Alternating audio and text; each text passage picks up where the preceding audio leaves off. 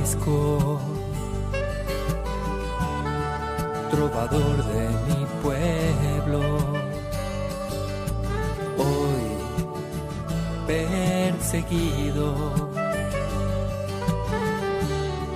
por servir al Señor. Comienza Francisco y Clara, Camino de Misericordia, un programa dirigido por Fray Juan José Rodríguez.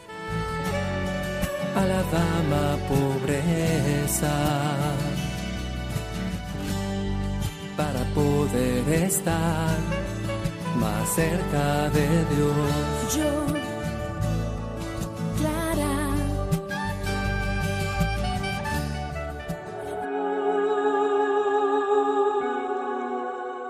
Jesús predica el Evangelio de distintos modos y a distintas personas.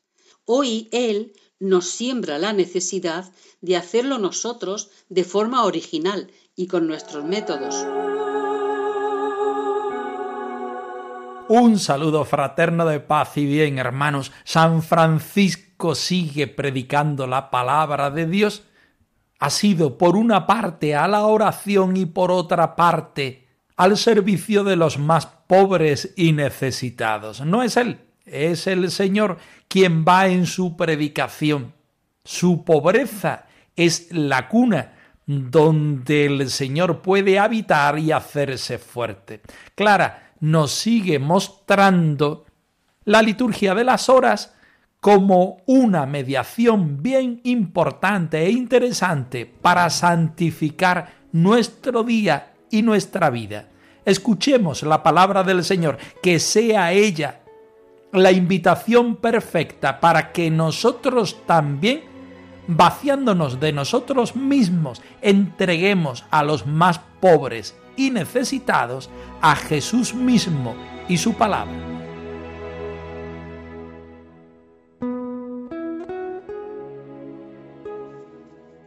Del Evangelio según San Lucas. Iba Jesús por el camino de ciudad en ciudad y de pueblo en pueblo, proclamando y anunciando la buena noticia del reino de Dios, acompañado por los doce, y por algunas mujeres que habían sido curadas de espíritus malos y de enfermedades. María la Magdalena, de la que había salido siete demonios, Juana, mujer de Cusa, un administrador de Herodes, Susana y otras muchas que les servían con sus bienes.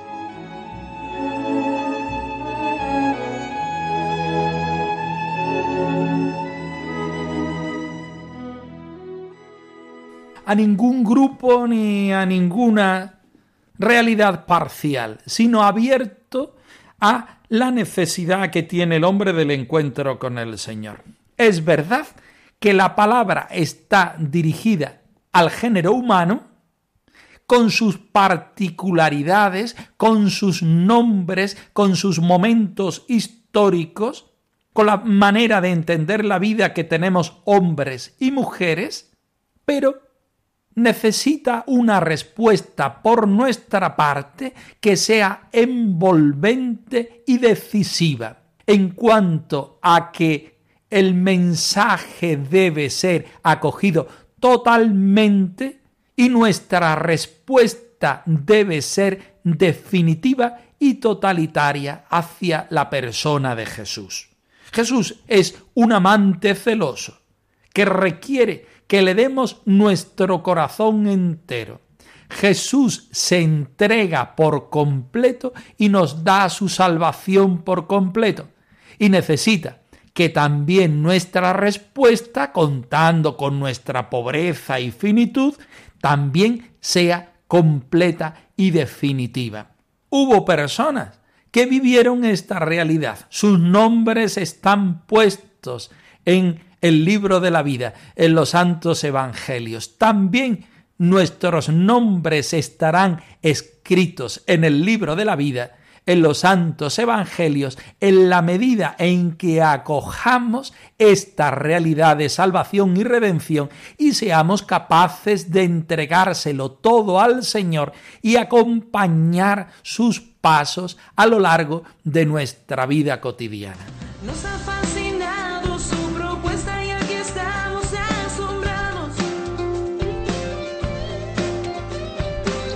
Nos apasiona y queremos anunciarlo a todos nuestros pueblos, a todos los hermanos.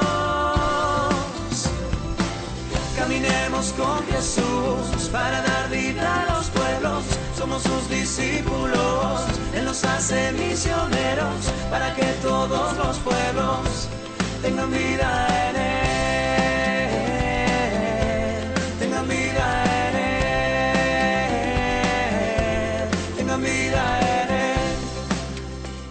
Nos encontramos en el capítulo 27 de la primera vida de Fray Tomás de Celano, en el punto 72, donde encontramos al santo de Asís predicando el santo evangelio, entregando su vida al Señor mediante los hermanos como respuesta al amor definitivo que Dios nos tiene a cada uno de nosotros. Escuchemos este interesante texto.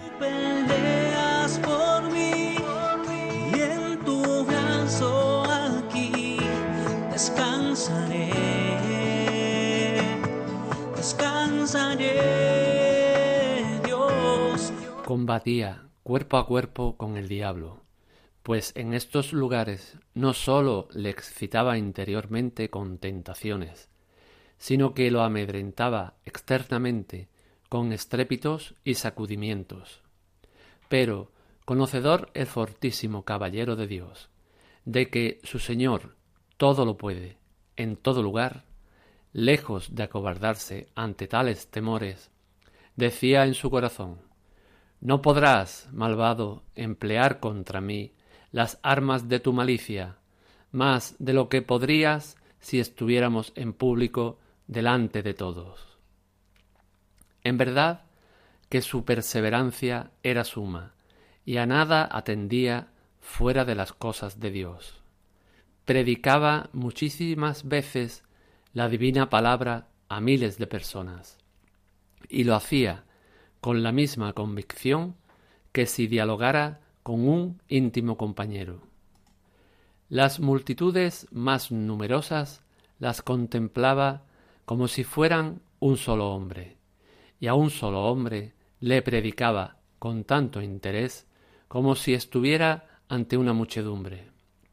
Aquella su seguridad en la predicación procedía de la pureza de su espíritu, y, aunque improvisara, decía cosas admirables e inauditas para todos. Mas, si alguna vez se recogía en meditación antes del sermón, y le sucedía que ante el auditorio no recordaba nada de lo meditado y no se le ocurría de qué hablarles, entonces, sin rubor alguno, confesaba ante el pueblo que había pensado sobre muchas cosas con el objeto de predicárselas, pero que de todas ellas se había olvidado, y al momento se llenaba de tanta elocuencia que dejaba admirados a los oyentes. Otras veces, en cambio, no sabiendo qué decirles, les daba la bendición y despedía a la gente sobremanera evangelizada con solo esto.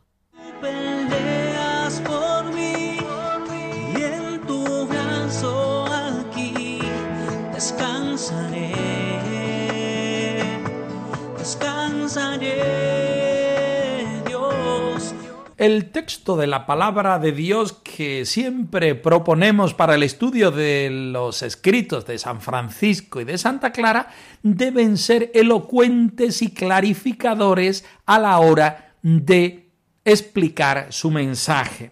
No queremos poner los nombres de estas mujeres seguidoras de Jesucristo, dejarnos atrás la presencia de los hombres. Tomamos este texto porque es bien elocuente de la predicación de Jesucristo y de la tarea pastoral que él hace, yendo de una ciudad a otra, proclamando y anunciando la buena noticia sus seguidores muchos y de muchos estilos, hombres, mujeres, mayores y niños.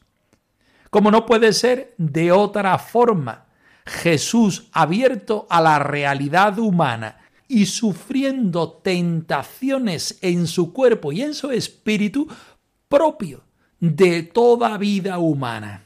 Aquella persona que quiere responder con mayor fidelidad al Señor, evidentemente tiene muchas más tentaciones porque el mal le acecha, porque la virtud quiere reinar en su vida y evidentemente la tentación está ahí. Francisco era uno de ellos, pero no se deja arrebatar por las acechanzas del diablo, sino que es capaz de darse por completo en su corazón, también en su cuerpo, también en su tiempo y en sus actitudes hacia el Señor y la actividad pastoral, es decir, la predicación de la palabra de Dios y la instauración del reino de Dios.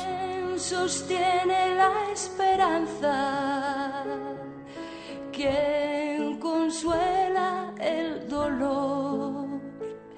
¿A quién confiar la vida? ¿En quién poner el corazón? Solo en Dios descansa mi alma, porque de Él viene mi salvación. Solo Él es mi roca y mi alcázar. Junto a Él no vacilaré. Solo en Dios descansa mi alma, porque de Él viene mi salvación. Solo La siguiente enseñanza que nos da el santo de Asís es su perseverancia, que era suma, y en nada atendía a otras cosas que no fueran las cosas del Señor. ¿Cuáles eran las cosas del Señor? Estar en su Santo Espíritu, que esto lo conseguía en la oración, y predicar muchísimas veces la divina palabra del Señor a miles de personas, sin mirar a quién, sino adaptándose a las necesidades por una parte del Señor y por otra parte de aquellas personas que querían con fe encontrarse con Él y saciar su necesidad y sus necesidades, enfermedades y demás.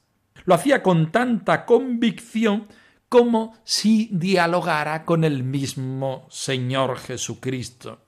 Las multitudes, evidentemente, cuando reconocían en Francisco este testigo sincero y hábil en cuanto a la forma de transmitir al Señor, seguían sus pasos no porque San Francisco fuera importante, sino porque era una mediación eficaz de la presencia del Señor.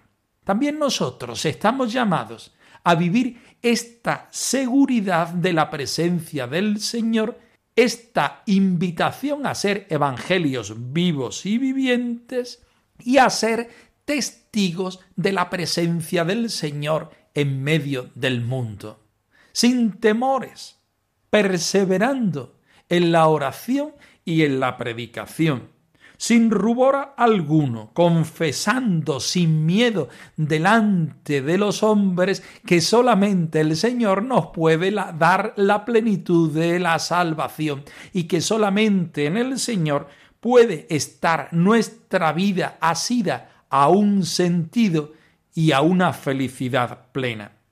San Francisco cuenta también con su debilidad y no la esconde, sino que asomándola y predicándola a los demás, el Señor viene a poner y a completar aquello que él no es capaz de hacer. Gran humildad la del santo de Asís, que también nos sirve de base y de ejemplo a cada uno de nosotros cuando nos vemos faltos de las mediaciones necesarias para llevar el reino de Dios a los demás. Posiblemente sea una invitación a reconocer nuestra pobreza y a engancharla en la riqueza del Señor.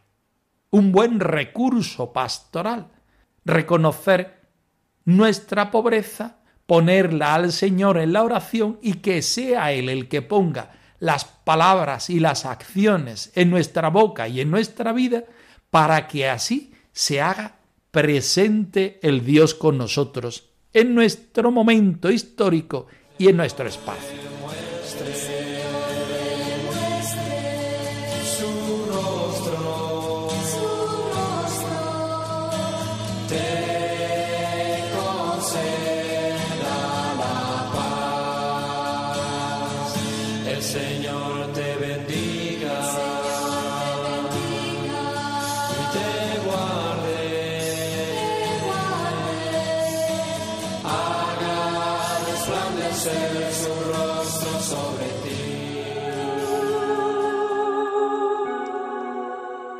Las hermanas pobres, como parte de la Iglesia Universal, vertebran toda su jornada en torno a la liturgia de las horas.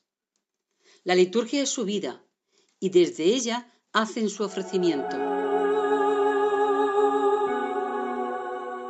Comenzamos a estudiar el capítulo 13 de la biografía Me llamo Clara de Asís de Gadi Pons. El principio de este capítulo que nos explica cómo la oración de la Iglesia, es decir, la liturgia de las horas, santifica todos los momentos de la vida y es un arma eficaz para el encuentro con el Señor y la comunión con toda la Iglesia. Escuchemos atentamente.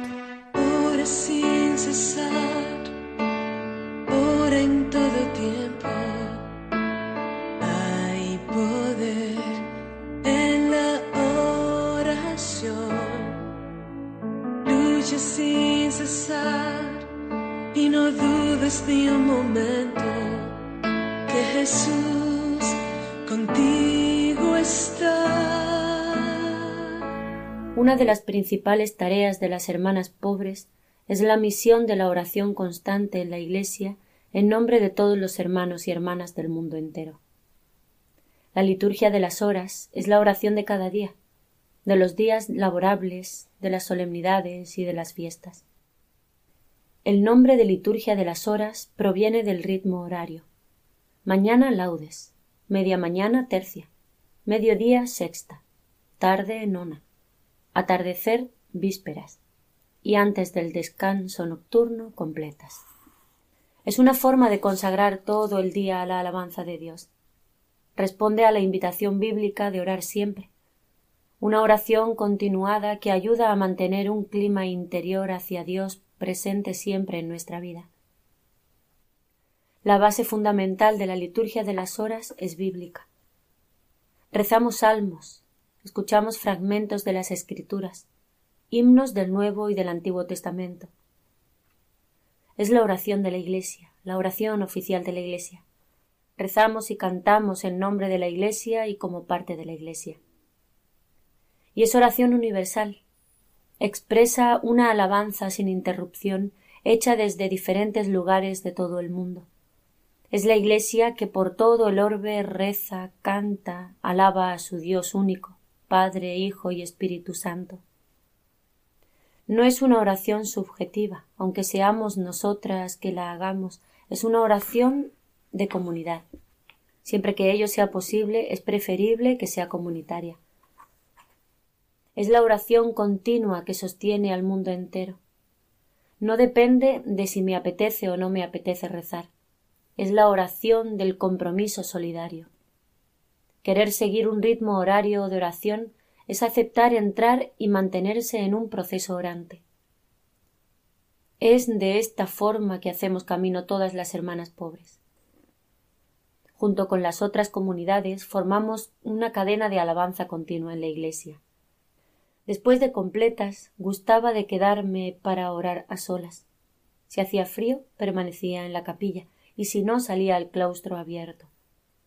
El silencio de la noche me ayudaba a crear un clima interior de recogimiento.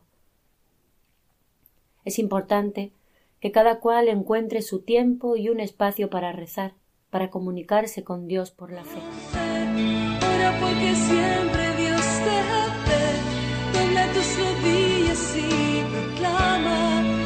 En su nombre hay poder. Gran arma e interesante es la liturgia de las horas para los cristianos, particularmente para los consagrados y mucho más para los contemplativos. Así lo vive Clara de Asís y así nos lo muestra en el día de hoy. Por encima de todo, dice ella en su regla, deben anhelar tener el Espíritu del Señor y su santa operación, orar continuamente a Dios con un corazón puro y practicar la humildad. El movimiento siempre está claro, asirnos al Señor para que sea Él quien active nuestra vida y que sea Él el que asome por nuestra vida y palabras ante los demás, especialmente los más pobres y necesitados. Orar continuamente. A eso también nos invita la Iglesia por medio de las liturgias, de las horas que van poniendo en cada momento del día y de la noche palabra de Dios para que nos unamos a Él en familia, en fraternidad, en asamblea y seamos todos uno en la alabanza con el Señor. Cuando rezamos la liturgia de las horas, no solamente estamos haciendo oración personal y comunitaria, sino que nos estamos uniendo a la Iglesia universal, la del momento, la de antes y la que vendrá en el futuro. Supone un ritmo horario que hace presente la salvación puntual y continua del Señor por medio de su iglesia y por medio de la oración. Es una alabanza que nos invita a sumergirnos en la palabra de Dios, testimonio de Dios mismo para el pueblo cristiano. Desde la Biblia, la palabra de Dios, nosotros nos alimentamos y nos forjamos para que después esa palabra hecha una en nuestra vida sea testimonio y alimento para todos los que se relacionen con nosotros. Oración universal, oración personal, oración fraterna. Una llamada, una invitación para cada uno de nosotros para vivir esto desde nuestra pobreza, pero desde la grandeza la cual el Señor nos llama a vivir y a ser. Toda la alabanza toda la alabanza toda, toda la alabanza a Él, toda, toda. Francisco y Clara, arroba radiomaria.es. Os dejamos la dirección de nuestro correo electrónico por si queréis poneros en contacto con nosotros en algún momento. Nosotros nos despedimos, no sin antes ofreceros la bendición del Señor resucitado al más puro estilo franciscano. Que el Señor os conceda la paz y el bien, hermanos.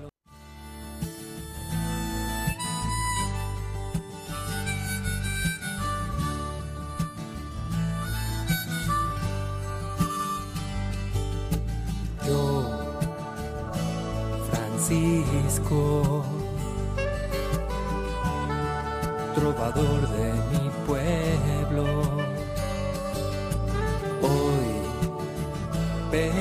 perseguido por servir al Señor. Han escuchado en Radio María Francisco y Clara, Camino de Misericordia, un programa dirigido por Fray Juan José Rodríguez. A la dama pobreza, para poder estar más cerca de Dios. Yo